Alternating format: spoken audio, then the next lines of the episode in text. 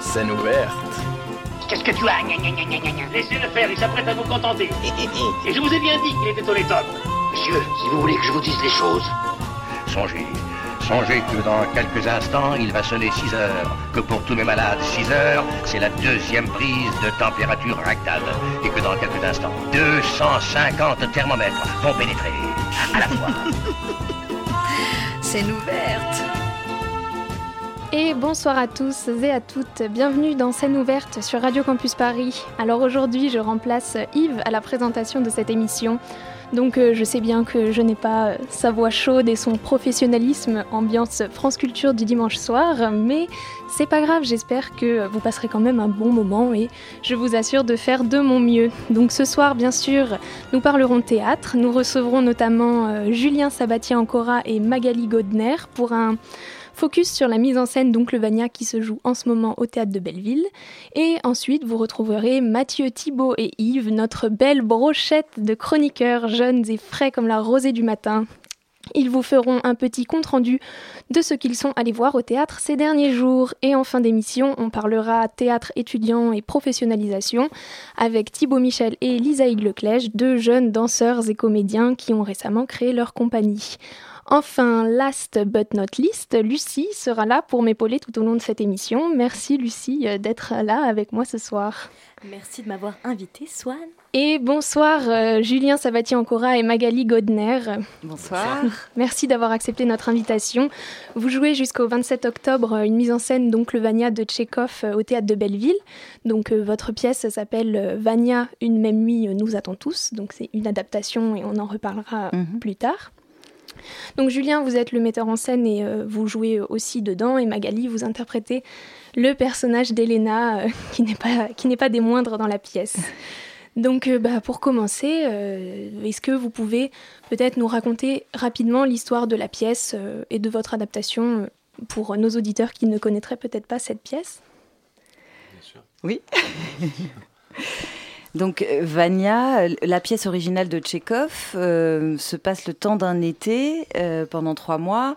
Les habitants de cette maison, c'est-à-dire Sonia, son oncle Vania, donc sa grand, la, la, mère de Vania, habitent là à l'année et des gens de la ville liés à cette famille viennent passer un été dans cette maison. Et à partir de là, euh, un certain chaos s'installe et euh, c'est un couple qui vient donc de la ville plus euh, cultivé et cette femme, Elena, qui accompagne son mari, sème un peu le, la, la, la, panique dans le cœur des hommes en présence. Voilà. Et il y a aussi le docteur qui est là souvent, qui vient souvent dans cette maison. Voilà.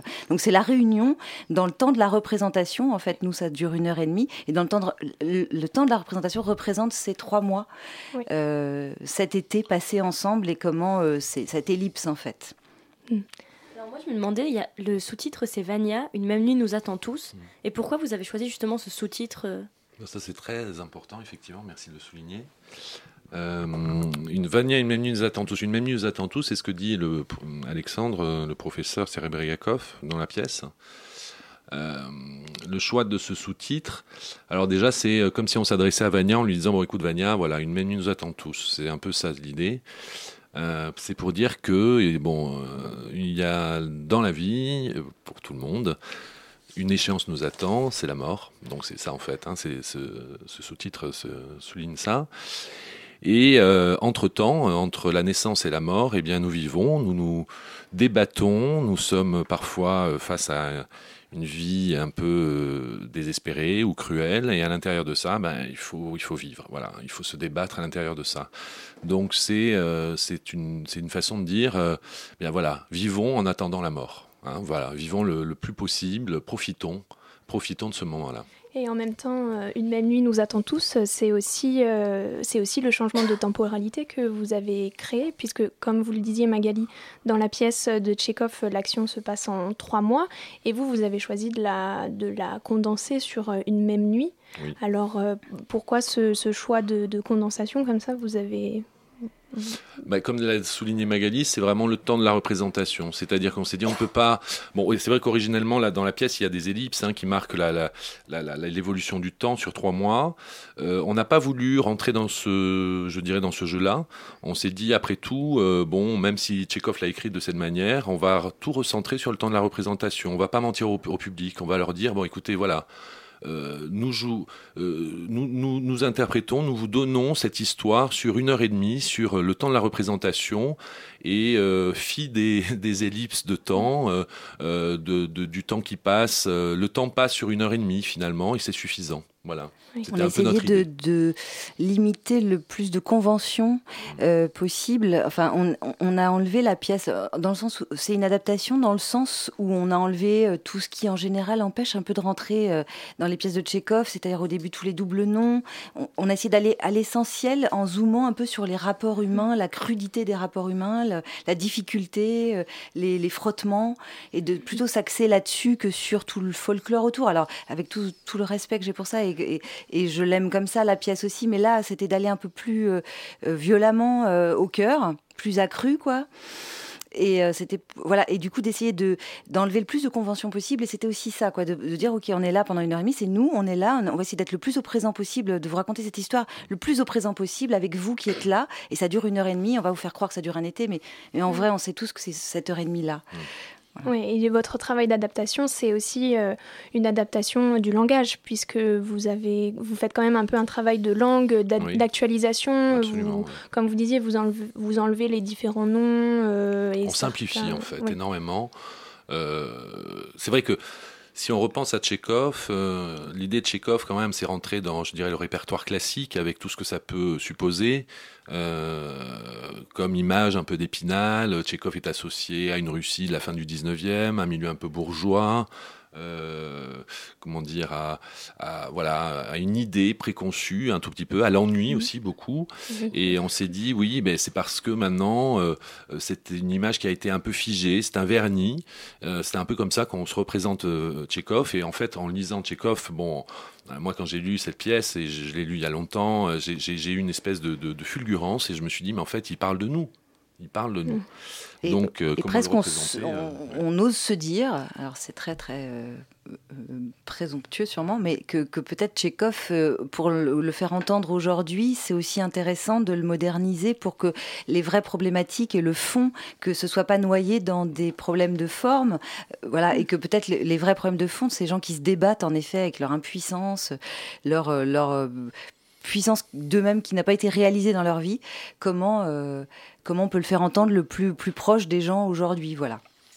C'est une vraie question, hein, mais... Euh, Alors, les, certains puristes peuvent euh, tout d'un coup dire, oh là là, mon Dieu, quand il fait de Tchékov, mais je pense qu'on a gardé la pensée de Tchékov, justement, là, ou en tout cas, on a essayé de la retrouver d'une certaine façon, euh, d'aller la chercher vraiment, comme dit Magali, au cœur, euh, dans le cœur, quoi, le vif du sujet, euh, parce que sous ce vernis apparent crépite, crépite la vie en fait, hein, et donc c'était pour nous essentiel d'aller retrouver ça, voilà. C'était la volonté justement de moderniser qui vous a fait donner l'envie de, de monter Tchékov, parce que la, la, pièce elle est écrite en 1897. Donc on peut se dire, euh, c'est vieux, on a, on a envie d'autre chose, de plus moderne. Tout à fait. Ben voilà, vous, vous, dites exactement ce que ce qu'on pourrait euh, supposer, ce qu'on ouais. s'imaginer. Hein, c'est absolument ça. Mais or, euh, bon, vous, avez vu la pièce. Je pense que mm. on voit à quel point euh, Tchekhov a une pensée universelle. C'est ça qui est extraordinaire. Et euh, il est bon, c'était un dramaturge extraordinaire aussi. Il a une écriture fantastique. Et donc il était, vous savez, on n'a pas tant changé de choses que ça finalement. On a, c'est vrai en plus, en plus hein, on n'a pas énormément modifié le texte. Hein, on, le, le, cœur, le, la majorité du texte est toujours, euh, c'est toujours le même texte. Après, on a effectivement modifié certaines choses, réadapté certaines choses, voilà, pour le rendre plus actuel, plus pour, pour, pour permettre au public de s'identifier plus facilement à et de se dire mais mon Dieu cette pièce parle de nous aujourd'hui. Voilà, c'était vraiment ça. Et puis il était vraiment convaincu que s'il montrait la médiocrité des gens, euh, les gens allaient changer. C'était il avait une vraie foi dans l'avenir et, euh, il voulait qu'on qu voit au plus près la difficulté des gens à être ensemble, leur médiocrité vraiment. Il, il a arrêté un théâtre héroïque, c'est-à-dire qu'avant lui c'était un théâtre héroïque avec des héros et là lui il a dit moi je vais montrer, je vais montrer à la loupe une musique sourde où je donne pas de réponse, où je pose que des questions et, et les gens se débattent battent avec leur médiocrité. Et on a retenu ça, en fait, beaucoup. Et... Oui, oui, et justement, du coup, dans votre, dans votre mise en scène, en fait, euh, tout paraît très réaliste. Et en même temps, euh, vous avez un jeu euh, naturel, une langue parlée. Donc, en même temps, on, y croit. Et en même temps, il y a. Pardon, j'arrête pas de répéter en même temps. Mais. Ah, ouais, c'est un peu. Bon, bref. mais donc, il y a à la fois cette, ce côté très réaliste de votre pièce. Et, et d'un autre côté, vous êtes aussi très proche du public. Le public est sur scène avec vous. Et et ça crée euh, un décalage entre le temps de la représentation justement et, le fait que... Ça, vous parlez vraiment de notre... Alors ça, rejoint notre travail d'acteur. C'est-à-dire, nous, c'est notre exigence hein, dans le collectif, vraiment, d'être... Euh, comment dire, d'aller dans, le dans une forme de réalisme. Euh, on aime ça, on veut travailler là-dedans. On est, on est persuadé que c'est aussi un langage qui est très important. Le réalisme des situations, faire de, de mais je crois que ça n'empêche pas euh, ensuite de, justement euh, le danger, le piège, c'est de tomber dans une forme de naturalisme. Et, euh, on essaye vraiment, on est vigilant hein, de ne pas tomber non plus dans quelque chose d'un peu mièvre et d'un peu trop naturel voilà un peu banal. Donc on, est, on, voilà cette vigilance là, on, on essaie de la garder, on réfléchit énormément en se disant toujours voilà qu'est-ce que Tchekhov a essayé de nous dire derrière ça, malgré ce réalisme que nous essayons de mettre, gardons la pensée de Tchékov, gardons-la, essayons de la transmettre. Euh, de, voilà, comment, pour ça, on se provoque en direct au plateau C'est-à-dire qu'on a un certain. rien n'est fixe. Enfin, mm. on sait où on entre, on sait comment. Mais on sait ce qu'on veut provoquer chez l'autre dans le jeu. Et du coup, c'est ça qui est un peu brûlant, en mm. fait. Et qui, qui nous semble dire au plus près euh, les relations euh, compliquées que Tchekhov a écrit. Et du coup, on, essaie de le refaire en direct. Euh, tous les soirs, on remet en question ça beaucoup en se disant comment on peut se provoquer davantage pour provoquer pour faire surgir en fait. C'est en ça qu'il parle de réalisme et de réel, enfin, c'est-à-dire d'essayer de, se provoquer au plus près de ce qu'on perçoit de ces personnages, euh, mais nous aussi, euh, moitié personnage, moitié comédien, quoi. Autant les comédiens que les personnages, en fait. Et oui, parce que, en fait, du coup, ce qu'on n'a pas dit euh, clairement, c'est que votre mise en scène est un trifrontal. Donc, mhm. donc il y a le, public qui est assis là où est censé être assis le public, puis sur le côté, il y a deux rangées de, sièges où peuvent s'asseoir aussi les spectateurs. Et donc, ce, ce trifrontal, c'est pour vous euh, un moyen euh, de, justement ne pas tomber euh, dans le naturalisme comme vous disiez tout à l'heure? De vous rappeler nous sommes au théâtre. Oui, voilà, que nous sommes vraiment au théâtre hein, c'est ça on peut pas le cacher hein. d'ailleurs oui oui nous, nous, le public est avec nous nous jouons avec eux ils sont avec nous le temps de la représentation c'est en fait c'est vraiment un échange nous sommes voilà c'est aussi ne, ne, pas rentrer dans le mensonge du théâtre c'est-à-dire ne pas se dire bon on va faire comme si non on ne fait pas comme si on est sur un plateau de théâtre, euh, on n'imagine pas qu'on est dans une maison à la campagne. Voilà, c'est très, c'est naturel, c'est cru, c'est sur un plateau de théâtre et le public est avec nous et nous partageons ce moment-là à ce moment-là. Voilà. Et, en même temps, moi, j'ai trouvé ça assez incroyable parce qu'à plusieurs moments dans la pièce, je me suis dit non, ils ont réadapté, c'est pas possible que Tchekhov il parlait d'écologisme, de féminisme. Et, c'est vraiment, enfin moi ça m'a vraiment choqué de me dire ah oui d'accord, ça fait 200 ans que ça existe et on n'en parle toujours pas. Ouais, c'est assez incroyable. Alors on a un peu adapté ce passage sur l'écologie, mais euh, que la partie du grand monologue d'Astrophe. La première partie n'est pas adaptée et il dit déjà mais tes maisons tu peux les construire. Alors il dit euh, euh, lui, tu peux les construire en pierre, arrête de déforester. Il dit mm. déjà ça. Et, en effet, il était assommé, euh, Tchékov, par le, peu de conscience des gens. Enfin, il avait une grande foi dans l'avenir, mais en même temps, il disait, mais si on continue pas, si on... enfin, c'est vraiment un, acte politique, ces pièces, en fait, de dire, je vais vous montrer, on va regarder comment on vit, vous voyez, puis on va changer. Et donc, il, y croyait vraiment, mais du coup, c'est assez engagé, en fait, en effet, euh, sur plein de sujets, tout en disant toute la difficulté à vivre et comment on, comment c'est pas facile. et c'est vrai que non, mais l'histoire de l'écologie frappe beaucoup les gens, hein, parce que c'est une pièce effectivement qui a été écrite à la fin du 19e. Il parle, alors toute l'histoire sur la déforestation, c'est vraiment là, on n'a rien inventé, c'est Tchekhov qui le dit. Euh, il parle de changement climatique aussi, hein, ça c'est vraiment dans le texte. Alors nous, on a en fait, euh, en lisant les, passages d'Astrov, je me suis dit, moi, personnellement, à un moment donné, en relisant, je me suis dit, c'est marrant parce qu'en fait, pour lui, euh, les problèmes écologiques étaient plus liés à des problèmes, comment dire, de modernisation de la société. C'est-à-dire qu'il disait, à l'époque, bon, c'est, on est dans le démarrage du capitalisme, hein, et, et, il se disait, voilà, les problèmes écologiques sont dus, au contraire, à, à un manque de modernité. Donc, lutter contre, enfin, soit être écologique, c'est amener les trains à la campagne, c'est développer les moyens de transport, c'est voilà, c'est assez marrant parce que aujourd'hui on n'en est plus là. Au contraire, on dit mon Dieu, il faut euh, ralentir cette consommation, ce développement. Euh. lui, c'était lutter contre la pauvreté à cette époque-là quand même euh, faire en sorte qu'il n'y ait pas de déforestation, parce que l'histoire des, forêts coupées, ça, ça il ne supportait pas. Mais quand même, c'était amener une forme de modernité et de, de mieux-être. Or, aujourd'hui, on est plus dans une phase de. Euh, on se dit finalement, euh, euh, l'écologie actuelle, elle va plus vers la, la, la, comment dire, au contraire, il faut freiner la consommation, etc. Donc c'est là où aussi on a un peu réadapté.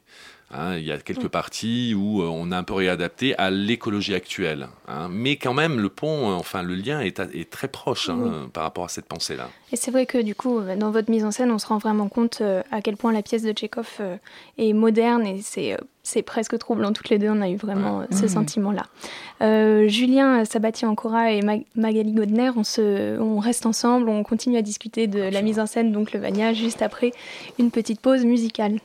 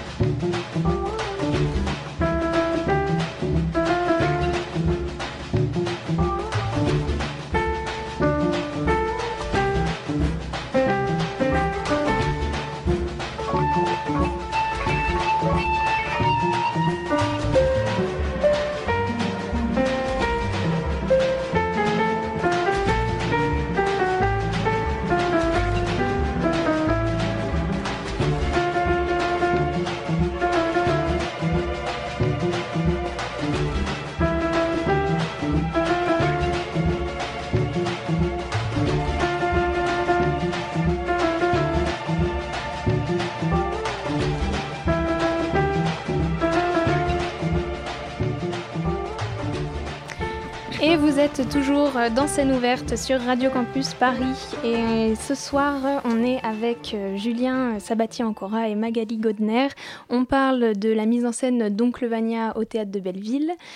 Alors, euh, donc euh, cette musique qu'on vient d'entendre, elle est à un moment dans le spectacle et ce qui m'a, en fait, moi, ça, cette musique me fait automatiquement penser à Pina Bosch et au film que Wim Wenders a fait sur le travail de cette chorégraphe et je me suis dit tiens, c'est une une drôle de filiation entre Oncle Vania et Pina Bosch. Est-ce que alors, est-ce que la danse euh, occupe une place particulière dans votre pièce euh, Est-ce que Pina Bausch, c'était euh, une référence voulue ou... Oui, parce que bon, moi, c'est une musique que j'adore. Hein, j'adore Pina Bausch. C'est vrai que j'ai découverte, cette musique, en, voyant ce spectacle de Pina Bausch. Et bon, Pina Bausch, c'est de la danse-théâtre. Hein. c'est ce qu'on appelle la danse-théâtre. Et euh, moi, je suis pas du tout danseur. Et je me suis dit, euh, quand je vois Pina Bausch, les spectacles de Pina Bausch, je me dis, tiens, j'aimerais bien, j'aimerais, bien être dans ces spectacles, j'aimerais bien participer. Hein, voilà. Euh, moi, c'est en fait, c'est une. je suis très touché par le travail de Pina Bausch et, et cette musique me bouleverse vraiment et elle raconte euh, pour moi euh, ses corps comme ça, ses solitudes. Euh, enfin voilà, c'est oui ces individus qui se retrouvent avec chacun avec leur solitude, ce désespoir. Voilà, moi je l'ai reçu, je l'ai perçu comme ça. Pour moi, c'est totalement lié à la pièce, parce que cette pièce, pour moi, mm. parle entre autres de ça aussi, hein, de toutes ces solitudes qui se retrouvent euh, le temps d'un été dans cette maison et qui crient leur désespoir hein, de la vie, mais qui vivent. Il y a quand même une forte mm. vitalité derrière. Quoi. Il, y a, un besoin de vie, de, de, de, voilà, qui, est extraordinaire. Et d'où le choix, entre, autres, de cette musique, oui, absolument. Et cette vitalité des personnages, euh, elle euh, s'exprime selon vous à un moment particulier de la pièce? Vous, faites allusion euh, un petit peu, un petit peu, je l'avoue. Oui, normalement, dans la pièce de Tchekhov, euh, dans Oncle Vania, euh, Elena dit Oh là là, j'aimerais bien chanter ce soir, je chanterais bien. Et là, on l'a transformé justement. Je, j'aimerais bien, danser. Mm. Il y a une vraie séquence de libération transgressive. Mm. qu'a priori, cette maison est complètement éteinte, et puis d'un seul coup, quelque chose reprend comme ça, et puis c'est un moment un petit peu onirique. En effet, on parle de euh, réalisme qui a beaucoup dans la pièce, enfin de réalisme dans le sens qu'on est, euh, il n'y a pas de convention tellement, mais là, là c'est un petit moment un peu, euh, a-t-il eu lieu, n'a-t-il pas eu lieu, voilà, c'est un peu un, moment libératoire, je ne sais pas si ça se dit, libérateur, libérateur, voilà. Et puis alors l'histoire, parce que là on parle donc de la musique de Raphaël Carin, italienne, Affare l'amore et Cominciatu, euh, qui elle aussi dans le titre veut, bien dire beaucoup de choses, puisque euh, en italien ça veut dire tu, euh, pour faire l'amour c'est toi qui commences, à faire l'amour hein, c'est toi qui commences. Et alors bon ça ça rejoint une autre thématique, moi je pense de Tchekhov et, donc le Vania, c'est que il parle, il y a une pulsion de vie hein, dans les pièces de Tchekhov. Hein, en parallèle à, la pulsion de mort hein, aussi, mais il y a une pulsion de vie et qui est très liée aussi à une forme de sexualité quand même. Euh, et, cette pièce parle de ça. Hein, elle parle de, enfin cette pièce, oui la pièce parle de ça, moi je pense vraiment. Et puis la musique, c'est le choix de cette chanson aussi italienne euh, parle de ça. Elle parle de sexualité, de d'amour, de, faire l'amour. Bon, euh, alors là ça arrive à, un moment donné. Alors ça pour le coup c'est vraiment une adaptation, un choix, je dirais dramaturgique de notre part. Dans cette pièce, c'est-à-dire que normalement dans la pièce, à ce moment-là, euh, Elena et Sonia, Elena a envie de donc de chanter et elle dit à Sonia va, voir ton père et demande-lui si on, peut le faire parce que donc Serebriakov est un tyran domestique et il impose son autorité et il est et donc ils ont peur de, sa décision et alors euh, Sonia va voir son père pour lui demander et en fait le, professeur dit non, il est hors de question qu'il y ait de la musique ou quoi que ce soit. Et elle revient et donc toutes les deux dans la pièce, elle se dit bon ben tant pis, on peut pas, on peut pas. Elle se résigne. Et là, euh, là pour le coup, euh, non. Il était hors de question en le faisant, nous. Enfin, c'était comme un pied de nez, quoi, dire à l'autorité. Parce que je pense que Tchékov, euh, quelque part, c'est aussi, il a une forme un peu, il était, c'est un, auteur transgressif. Hein, donc, et, nous, dans notre conception, moi, j'avais vraiment envie. ouais, c'est vrai que à un moment donné, ces femmes qui sont résignées, eh bien, elles fassent un bras d'honneur à l'autorité, en disant, eh ben, tu vas voir. Hein, ah, tu veux pas, tu veux pas Eh bien, si, on va mettre la musique, on va la mettre fort et on va chanter, on va danser parce qu'on veut vivre. Parce que c'est ça aussi. Hein. Et euh, bon, à partir de là, tous les autres comédiens, ça aussi, c'est une notre adaptation, hein, arrive sur le plateau et danse avec Elena pour dire voilà, vivons, soyons heureux, faisons l'amour, enfin voilà, tout ça. Et puis c'est aussi une des rares scènes vraiment joyeuses de la pièce. Absolument. Et moi j'aimerais revenir sur le tout début de la pièce où on a des extraits sonores et où des gens racontent euh, un peu de façon Madeleine de Proust euh, leur enfance ou euh, c'est des témoignages que vous avez trouvés ou vous les avez faits oui c'est oui oui c'est nous en fait, c'est vous ouais. l'idée était de plonger les gens dans un moment comme un comme se ressouvenir replonger un peu dans un état de souvenir pour se figurer eux-mêmes la maison qu'ils voulaient en fait. Comme si euh, c'était l'histoire de tout le monde de perdre, parce qu'il y a aussi l'histoire de cette maison qui va être vendue, euh, euh, d'un passé qui est mort, de quelque chose qui reviendra pas, qu'on essaye, on court un peu après, une jeunesse perdue, un espoir, une folle idée qu'on allait devenir génial, puis en fait on n'a pas réussi. Et, et, donc cette idée du passé où encore tout était possible et que les gens plongent dans cette atmosphère-là et que chacun puisse se faire un peu il n'y a pas de décor. Et l'idée, c'est qu'avec ces témoignages, chacun puisse se faire sa maison à lui, en fait. Mm. On est parti de nos maisons à chacun, de ce qui a compté pour nous, et que chacun puisse euh, se plonger dans ses propres euh, ouais, euh, sensations. Oui, parce que ça parle d'odeur, ça parle de, de, bruit, beaucoup. Hein, ces témoignages de départ, hein. ce sont les bruits, les odeurs que nous avons vécues, nous, enfants, dans, notre, dans nos maisons d'enfance. Euh, ce qui est assez drôle, hein, même si ce sont des, des, souvenirs très personnels, c'est que quand on les, entend, beaucoup de gens s'identifient à ces odeurs, à ces bruits. Parce que là, encore une fois, les odeurs et les bruits d'enfance sont finalement universels. Chacun se retrouve dans ses bruits, dans ses odeurs et dans ses visions et dans ses souvenirs. Donc c'est aussi euh, montrer à quel point euh, voilà, nous sommes tous seuls face à nos souvenirs, hein, mais en même temps nous sommes tous ensemble euh, voilà, c'est encore une fois, c'est nos solitudes face à l'universalité quoi, de, notre condition humaine.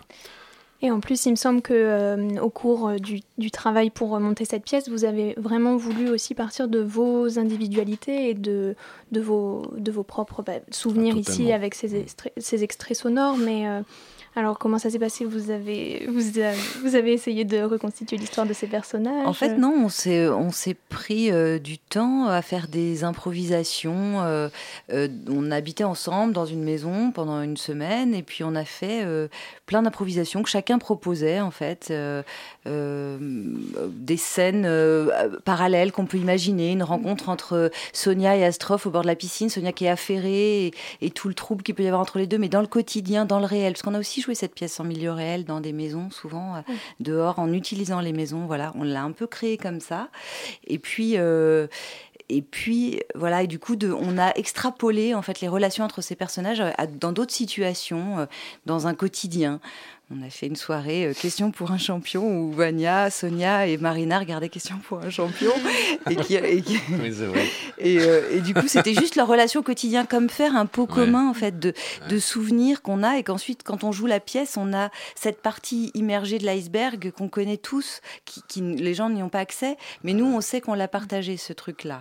Voilà, donc on a beaucoup. Je sais plus ce que c'était la question. C'était pas vraiment ça. C'était bah, sur ah, comment on est parti de nous. Mais du coup, on n'a pas fait des personnages loin de nous. Enfin, on était assez proche de nous. Euh, oui, on a écrit un, oui, ça aussi, on a écrit euh, des récits communs. On s'est dit de toute manière, on n'est pas, on est des, bon, on est des, on fait partie du même collectif, euh, on est, on est des amis, mais on n'a pas d'histoire commune familiale. Bon, mm. donc ça, on peut pas le, voilà, l'inventer. Donc on va essayer de créer une histoire commune. Alors on, s'est posé des thématiques, on s'est dit tiens on va écrire euh, un récit commun autour, je sais pas, euh, un Noël ensemble, euh, voilà des, grands thèmes familiaux comme ça, comme si on les avait vraiment vécus entre nous. Alors et ça c'était un travail d'écriture qu'on a fait nous-mêmes. Hein. Et puis après on se racontait toutes ces histoires hein. et en, se racontant toutes ces histoires on s'est dit bah, on va l'intégrer et puis bah, ça va nous mettre, ça nous faire un socle commun. C'est-à-dire qu'une fois après quand on va rentrer dans le texte de Tchekhov, on aura tout ce background avec nous et ça va nous permettre de rentrer plus facilement dans cette histoire et de, et de se regarder différemment sur le plateau en se disant, mais quelque part au fond de notre tête, on dira, ben voilà, je parle à Sonia, mais je sais qu'avec elle, j'ai passé, je sais pas moi, j'ai été à l'enterrement de sa mère et on a pleuré ensemble. Enfin voilà, des, voilà on se racontait des, des, choses comme ça. Oui, c'est vrai. En plus, on a, on a oublié de le préciser, mais vous êtes un, collectif qui mm. s'appelle By Collectif et on a l'impression quand on, enfin, donc, quand on a vu votre pièce, en tout cas, qu'il y avait une vraie résonance entre bah, cette cellule familiale, euh, euh, ce moment de vie dans une cellule familiale et la vie euh, d'une troupe de théâtre, d'un collectif. Il y, y, a des choses qui, oui, oui, se croisent. Absolument, absolument. Mais parce que c'est c'est tout à fait oui oui mais c'est vrai mais mais parce que ça aussi ça fait partie de la réalité du plateau Mm. c'est-à-dire du présent de la représentation aussi. C'est-à-dire que moi je vois là, plus ça va, plus je me dis quand on joue le soir, c'est nous, nous nous mettons tous en jeu. Euh, euh, mais, mais, nous racontons une histoire, mais nous sommes nous chacun des individus qui nous mettons en jeu par rapport à ces situations-là. Mais c'est pas, je veux dire, euh, nous ne sommes pas que des personnages, nous sommes nous-mêmes. Hein. Enfin, moi, Julien, je sais qu'à un moment donné, voilà, je suis confronté à un moment donné dans cette pièce à une vraie réalité, quoi, qui me touche, qui me bouleverse face à notre un autre euh, euh, comment dire euh, comédien de la troupe et enfin vous voyez ça c'est bon alors sans entrer dans une forme de psychologie parce qu'encore une fois on n'est pas dans de la psychologie hein. c'est c'est juste être présent et mettre en jeu voilà, c'est mettre en jeu des situations très, c'est très concret en fait. Mais pour arriver à ce concret là, il faut passer par des étapes en fait. C'est ça qui est assez compliqué pour nous. Hein, mais euh, qui est aussi très excitant. Et c'est un, un, beau, euh, un beau moment euh, partagé. Vous voulez dire quelque chose pour conclure, ah, Oui, non, je dis qu'on y arrive plus ou moins selon les soirs, mais en effet, il y a aussi une tentative de se battre contre cette difficulté à vivre. Hein. Il y a des soirs où on, on, est très drôle. non, mais je veux dire, on, est, on peut aussi beaucoup rire. Alors, c'était peut-être pas un soir comme ça quand vous êtes venu, mais c'est aussi des soirs où on se bat. Enfin, il y a aussi une vraie bataille contre le encore une fois, au présent, d'essayer d'être ensemble, nous, quand on se regarde et qu'on se fait rire et on, s'en sert, euh, c'est très poreux la frontière avec les personnages et les comédiens, et voilà. Et que c'est une vraie, euh, euh, oui, une grande vitalité quand même. c'est comment, parce que Tchekhov parle de ça, et comment nous, comédiens, nous pouvons retrouver cette vitalité, en fait, cette, cette, cette, cette envie très très forte d'être vivant sur le plateau en tant que comédien, de l'incarner. Incarner, ça vient de, vous savez, de carne, mm. en italien, la, prendre chair, mm. quoi, vraiment. Donc c'est vraiment ça. C'est ça, c'est euh, une vraie tranche de vie, en tout cas. Mm. Bon, Julien Sabatier Ancora et Magali euh, Godner, merci beaucoup euh, d'être venus nous voir. Donc vous pourrez, chers auditeurs, aller voir la pièce Vania, une même nuit nous attend tous jusqu'au dimanche 27 octobre au théâtre de Belleville.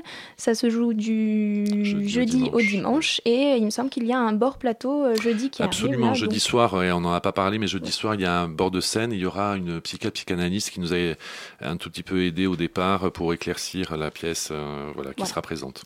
Donc voilà, euh, nous vous invitons à y aller avec plaisir. Merci. Vous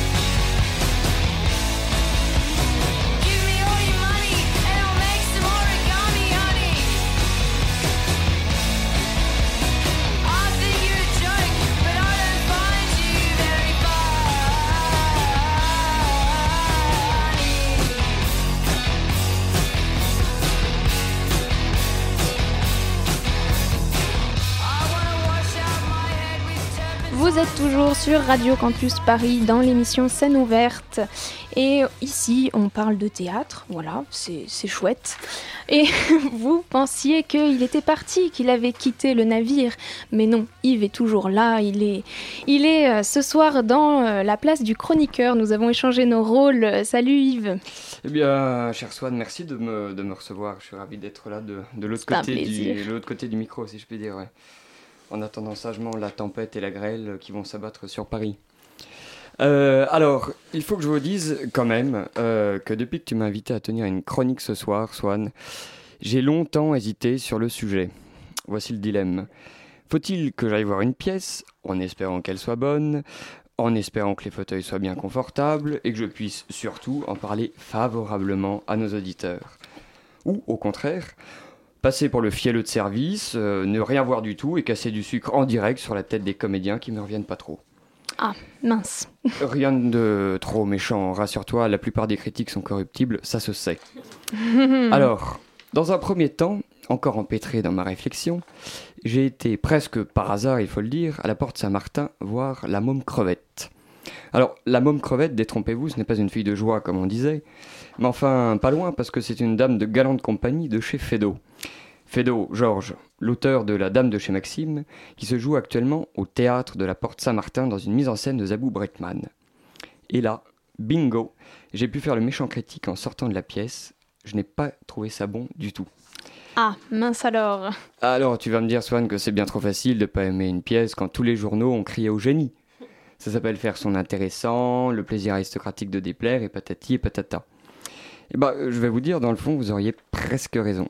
Car si je n'ai pas aimé cette dame de chez Maxime, ce n'est pas vraiment à cause de la mise en scène, non, mais c'est à cause du choix des comédiens, et tout particulièrement d'une de la môme crevette. Et la môme crevette, c'est Léa Drucker, qui visiblement n'a pas forcément l'habitude de faire du théâtre. Certes, il peut y avoir certains nouveaux venus, anciennes Miss Météo, anciens joueurs de foot, qui peuvent s'avérer parfois pas trop mauvais et apporter de nouvelles grâces au théâtre. Mais là, vraiment, ça ne marche pas. Ça m'a fait penser euh, à ces pièces avec Franck Leboeuf, avec Enora Malagret, avec Stéphane Plaza et j'en passe évidemment, qui pour de simples raisons publicitaires et donc financières garnissent les affiches de théâtre euh, depuis euh, bien trop nombreuses années et qui, disons-le franchement, ont fait de sacrés flops artistiques. Alors, pour autant, je ne peux pas me ranger tout le temps du côté de Michel Bouquet, dont on parlait au cours de la dernière émission avec Maxime Daboville, car il est en train, non pas d'incarner Michel Bouquet, mais il le fait parler au théâtre de Poche Montparnasse. Bref, Michel Bouquet, pour lequel le jeu est sacré, qui parle de sacerdoce à propos de la vocation du comédien. Mais une chose est sûre, une pièce de Fédo, ça ne s'improvise pas tous les soirs. Et alors, maintenant que j'étais lancé dans une sorte de dimension fielleuse, ma chère Swann, je me suis mis à égrener quelques sujets de discorde. Alors, on commence le théâtre privé versus le théâtre public. Je me suis dit non, mhm. on va pas être du tout en accord avec Swan. Non, ça c'est sûr. la place du contemporain versus la place du classique. Encore un sujet de discorde entre nous, Yves. La dimension sociale et pédagogique versus la gratuité totale, l'art pour l'art. Bon, je ne sais pas si ça se fait encore beaucoup, mais enfin. Bref, j'en passe. Et enfin, le summum de ma mauvaise humeur critique est apparu. Et devinez quoi, la lumière est venue d'un film, et pas n'importe lequel, car il est venu du Joker. Le Joker. J'ai trouvé ça très mauvais aussi. Ah. J'ai eu l'impression d'assister durant plus de deux heures à une sorte de clip musical, avec des sortes de climax euh, permanents, et surtout, le gros problème, c'était justement l'utilisation de la musique. Et alors, à ce moment-là, je me suis rappelé de quelques pièces que j'avais vues notamment à la Comédie Française. il y avait La Maison de Bernarda Alba, avec Adeline Dermy, qui est admirable, que j'ai vu il n'y a pas si longtemps, et j'avais trouvé ça extrêmement émouvant. Et en me souvenant un peu, je sais que j'avais trouvé ça émouvant à cause de la musique, et notamment à cause de la vidéo.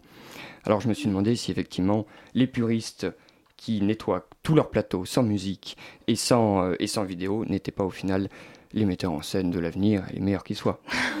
Bref, voilà, oh donc j'étais pas de très très bonne disposition. Et j'avais quand même euh, trouvé cette petite phrase de Joaquin Phoenix que je trouvais assez intéressante parce qu'on peut la mettre au théâtre. Ce n'est pas de la responsabilité du metteur ou du réalisateur de faire la morale au spectateur. Effectivement, et pour en revenir au théâtre, je pensais, pour conserver quand même cette dimension pas très sympathique que j'ai ce soir, mais je repensais aux pièces d'un certain animateur télévisé qui anime entre autres également les grosses têtes et qui nous fait des navets absolument épouvantables au théâtre Antoine depuis maintenant quelques années. Et c'est bien fâcheux car il y a de très beaux comédiens qui se ridiculisent un peu trop. Voilà, merci Swan. Waouh, merci beaucoup Yves pour cette magnifique transition. en scène Scène ouverte Yes, sir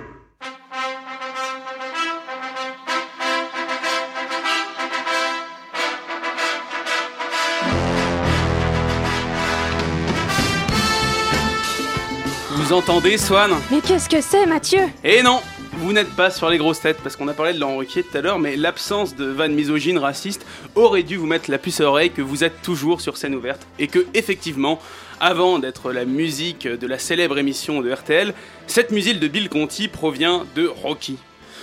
Alors, j'ai vu ce film tard, je crois, vers mes 14 ans, et j'avais l'image d'un film plutôt bourrin à tort.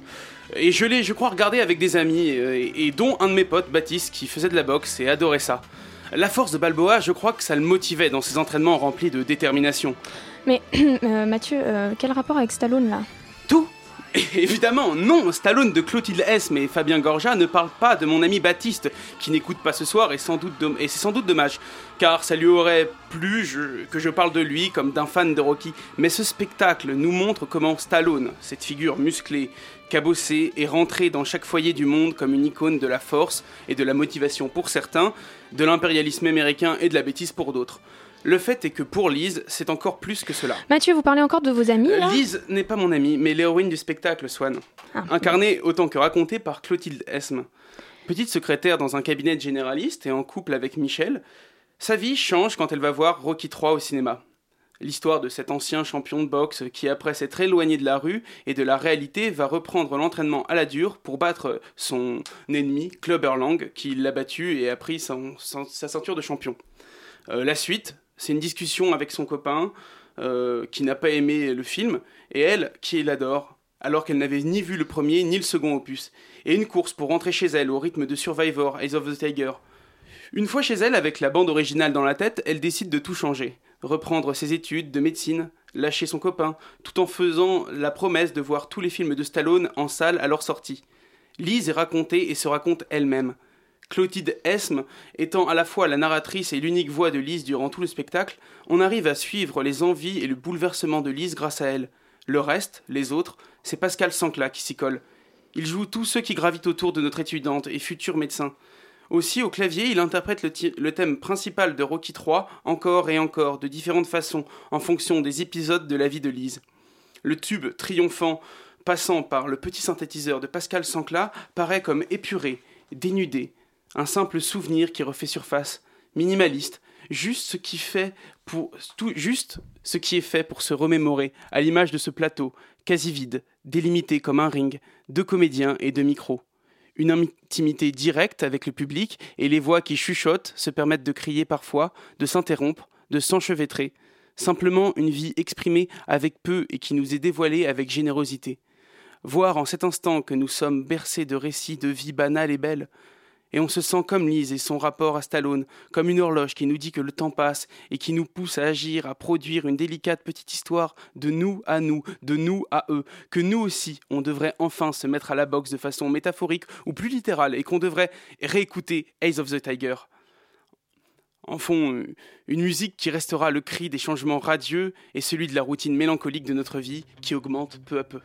Waouh, merci Mathieu pour cette chronique. mais non, c'était parfait. Je, dois dire aussi que Stallone du coup se joue jusqu'au 26. Euh, ok. Euh, à 20h30 au 104. Alors euh, j'ai vu ce soir que les places étaient complètes, mais vous pouvez faire la queue. Et ça vaut le coup. J'étais émouvant. Allez-y, c'était super. Merci Mathieu pour cette première chronique. Vous êtes toujours dans scène ouverte sur Radio Campus Paris.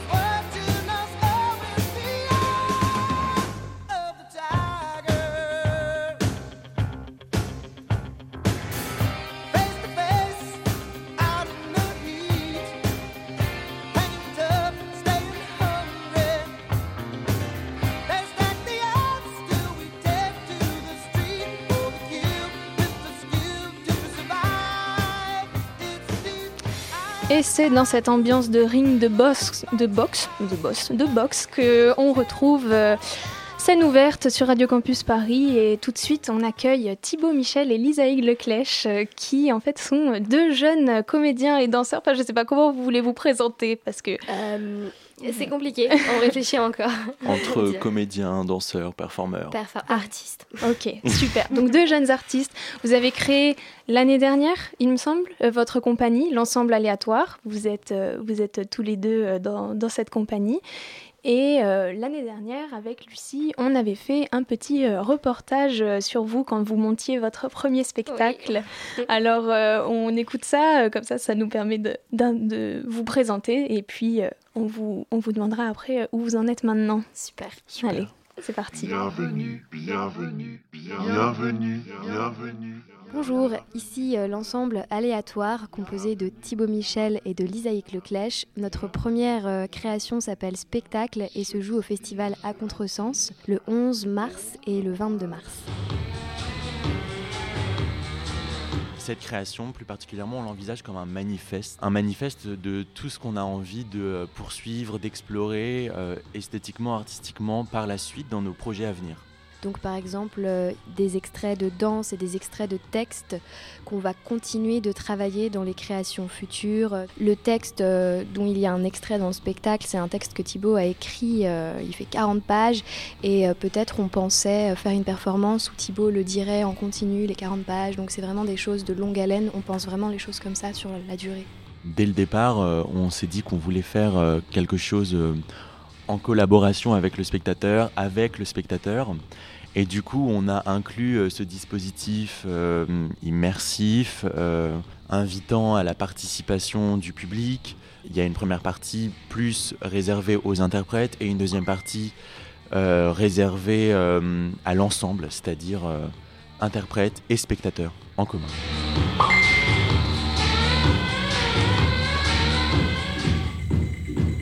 La question de la, légitimité, euh, je me la suis posée euh, à partir du moment où j'ai commencé à écrire, parce que euh, j'intègre dans ma démarche d'écriture ce que je suis, c'est-à-dire que j'écris à partir de moi, de mes sensations, de ma perception du monde, donc ça fait un peu moi, moi, moi, mais je me suis dit dès le départ que euh, tout ce que je gardais en moi, il fallait que je l'exprime quelque part. En fait, c'est à partir du moment où j'ai commencé à faire lire mes textes à d'autres personnes qui n'étaient pas moi que je me suis rendu compte que, ça, que mon récit pouvait euh, avoir des échos dans d'autres personnes.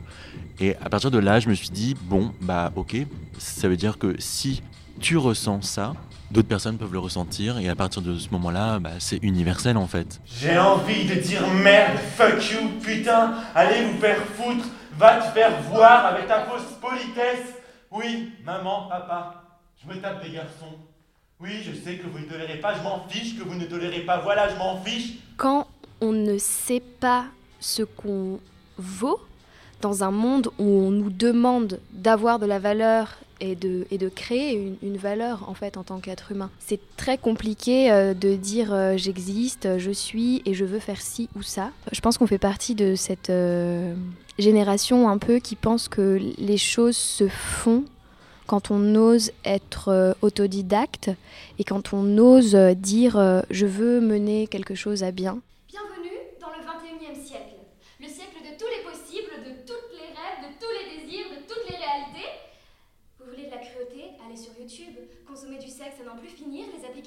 Tinder, Grinder et autres merdes de ce genre sont là pour vous acheter 5, 20 à 30 versions du même manteau. H&M, Zara, Pinky, Seyo, Silla, Benetton, Jules, Uniqlo, Jennifer, Asos, Primark, Primark, Primark, Primark. On présente spectacle dans le cadre du festival à Contresens le 11 mars et le 22 mars. Donc voilà, c'était en mars dernier quand vous jouiez votre première création qui se nommait Spectacle. Alors euh, du coup, vous avez joué euh, dans le cadre euh, du festival à Contresens, qui est un festival organisé par l'association théâtrale des étudiants de Paris 3. Qu'est-ce que vous avez retenu de cette, de cette expérience En fait, pour Spectacle, on a vraiment créé les choses seulement à deux. Donc euh, c'est quelque chose qui nous a fait du bien pour se structurer euh, en tant que duo. Mais on s'est dit que maintenant, il fallait qu'on passe à... Une étape supérieure, euh, artistiquement, et puis avec l'équipe aussi, qu'on a agrandi. Ouais. Donc euh, là, on travaille avec un musicien, Tristan, une scénographe, euh, Hélène, et une costumière, Yelena, pour nos prochains projets. Donc on est passé de 2 à 5, ce qui est déjà énorme. et, et dans, le, dans le reportage, vous parlez de, de création future, de travail de longue haleine. Alors est-ce que euh, cette nouvelle création dans laquelle vous êtes, dont vous allez certainement dire un mot, est-ce que pour vous c'est la continuité de spectacle ou euh, vous êtes Bah, sur le même type de travail? En, en fait, c'est. Avec Thibaut, on s'était dit qu'on se laissait libre de faire ce qu'on voulait. Et moi, ça fait un moment, je pense, depuis le lycée, depuis la terminale, que euh, je réfléchissais à un projet sur ce qu'était le corps sacré et précisément le corps féminin sacré. Donc on a repris ce thème-là et on est parti dans quelque chose euh, qui rompt avec spectacle, mais euh, qui a une continuité dans le sens où ça va être encore participatif avec le public. Ça va être participatif et ça traversera des énergies qui étaient dans le spectacle. Euh, voilà, avec euh, toujours une part euh, performative, euh, dansante, corporelle et, euh, et plus plastique. Ce c'est beaucoup plus plastique euh, que spectacle. Et alors du coup, euh, c'est quoi euh, ce nouveau projet Si vous pouvez nous, teaser un peu. euh. Ça s'appelle Disclose Lilith. Je ne sais pas si vous savez qui est Lilith. qui est Lilith Qui est Lilith Alors, euh, au XIIIe siècle, dans les écrits juifs, on retrouve des traces de Lilith, qui serait la première femme d'Adam, avant Ève, qui a été un peu effacée de l'histoire biblique parce qu'on l'a pris pour une, un gros démon qui épouse Satan et qui tue les femmes enceintes et les bébés. mais nous, on en fait une femme assez subversive, mais gentille une sorte de sorcière positive. On essaye de retrouver son énergie euh, dans nos propres corps, dans les duos qu'on travaille, et euh, transmettre cette énergie au public, toujours avec la danse. Et en fait, le, le, Le projet, climax. le climax euh, du spectacle, ce serait de créer une danse rituelle pour appeler Lilith sur scène, mais avec les spectateurs. Et de la musique en live. Waouh, quel programme Quelque chose de très organique. Ouais. euh, ouais. Super. Et alors, euh, du coup, euh, on est là aussi pour parler de professionnalisation Mhm. dans le milieu bah, du théâtre, du spectacle. Donc, pour l'instant, vous, vous êtes tous les deux étudiants et vous en êtes déjà à votre euh, deuxième création. Donc, dans quel cadre est-ce que vous arrivez à, à créer?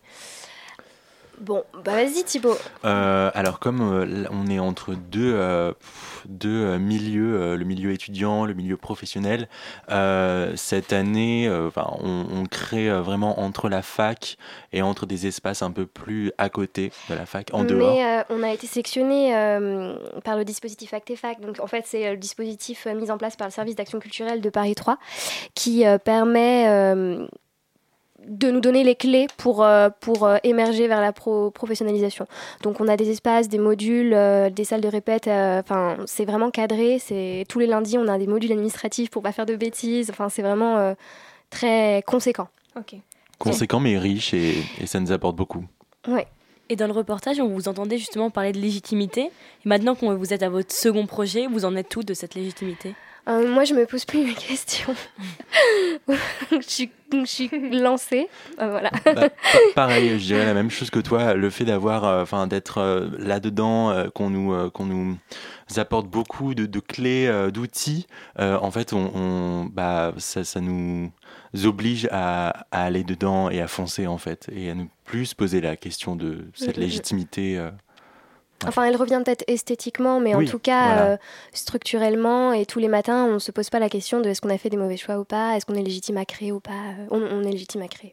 Ok, super. Bah, c'est sur cette belle formule alors que, que euh, je vais vous remercier euh, d'avoir accepté de venir un peu témoigner. C'était- super. Donc Thibaut Michel et Lisaïg Leclèche, Leclègue, je suis Le désolée. clèche, tout va bien. Le clèche, C'est le clèche ou le compliqué, le clègue clèche. Bon, le clèche, ok. Euh, L'ensemble aléatoire, vous pouvez bien sûr retrouver les infos sur Facebook et pour le dispositif Actefact, euh, toutes les infos sont sur le site de Paris 3. Merci beaucoup. En scène Scène ouverte. Yes, sir. Et tout de suite, on reçoit Thibaut, un tout nouveau chroniqueur euh, dans scène ouverte. J'en pense quoi Mais Qu'est-ce que c'est C'est Thibaut qui donne son avis sur les spectacles. J'en pense quoi Eh bien, bonsoir, bonsoir Swan. Bonsoir Thibaut, très beau jingle. Merci Ah oui, beaucoup Mathieu. jing- Mais jingle fait sur mesure grâce à mon ami Mathieu, musicien de talent.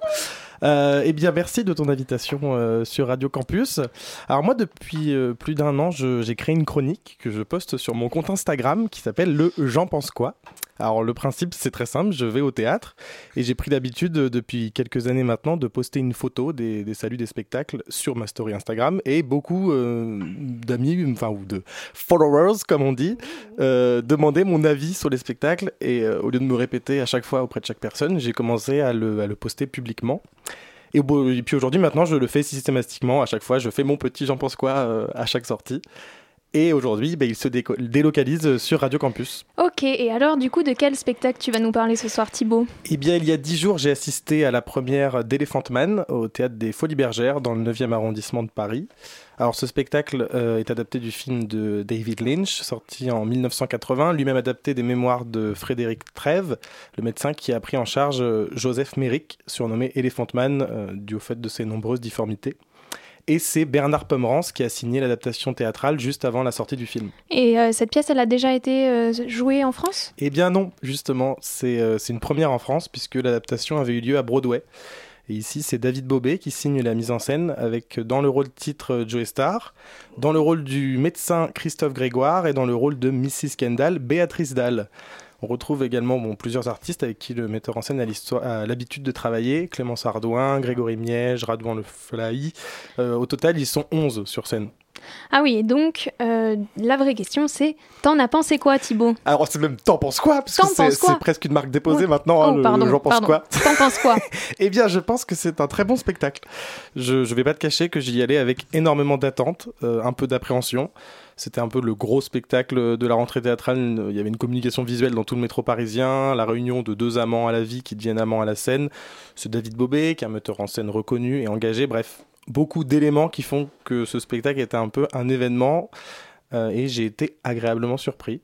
Joe Starr est parfait dans le rôle de Merrick. Il a, il a la présence scénique, il a toute une vie mouvementée derrière lui, une voix qui nous transporte. Sa voix, sa voix, c'est fou. C'est fou. C'est, elle a une résonance dans les graves, une puissance qui lui est vraiment propre. Euh, Christophe Grégoire, il est ex- excellent, de justesse dans son rôle, que je considère moi comme le rôle principal, même si c'est pas le rôle titre. Il a, il a une aisance dans son jeu, une sincérité qui s'installe avec Merrick, et on croit vraiment à cette histoire. Et Béatrice Dalle, euh, elle a comme son habitude une aura formidable, une présence, une élégance. Enfin, elle est le personnage. C'est cette comédienne charmeuse, célèbre, envoûtante, qui tombe folle amoureuse de l'homme éléphant. C'est tout à fait elle. Après, on retrouve chez Béatrice Dalle sa difficulté avec les, textes de théâtre qui sont beaucoup moins spontanés qu'au cinéma. Mais le duo avec Joe Starr est d'une telle sincérité, c'est tellement électrique qu'on lui pardonne, vraiment. Euh, J'ai trouvé ensuite la scénographie magnifique, dans un, dans un juste milieu entre cellules, hôpital, salle d'observation. L'immensité des murs vient rendre plus fort encore la présence de John Merrick dans cette pièce. En fait, il est constamment euh, observé de, tous les côtés. Et il y a un travail de, projection qui est formidablement bien réalisé, qui représente la folie du personnage, qui nous plonge au sein de son cerveau. Tout est justifié, j'ai trouvé que rien n'était superflu et il y avait vraiment il y a un travail de la danse aussi, il y a vraiment euh, un beau travail euh, visuel.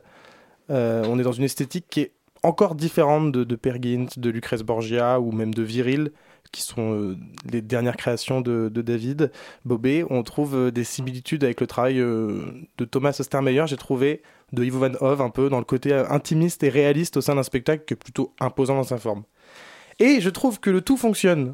On, on se laisse porter et immerger par cette équipe de comédiens, comédiennes, danseuses. Et moi, je peux que vous conseiller d'aller voir ce spectacle. Ça joue encore mercredi, jeudi et vendredi à 20h, samedi à 15h et 20h, ça joue deux fois le samedi, et dimanche à 15h. Super, merci beaucoup Thibaut. Scène ouverte, c'est fini pour ce soir. Je remercie euh, très chaleureusement tous les gens qui m'ont accompagné dans cette émission. Et vous retrouverez Scène ouverte dans deux semaines. Bonne soirée. Scène ouverte. Qu'est-ce que tu as? Laissez-le faire, il s'apprête à vous contenter. Et je vous ai bien dit qu'il était honnête homme. Monsieur, si vous voulez que je vous dise les choses, songez. Songez que dans quelques instants, il va sonner 6 heures. Que pour tous mes malades, 6 heures, c'est la deuxième prise de température rectale. Et que dans quelques instants, 250 thermomètres vont pénétrer à la fois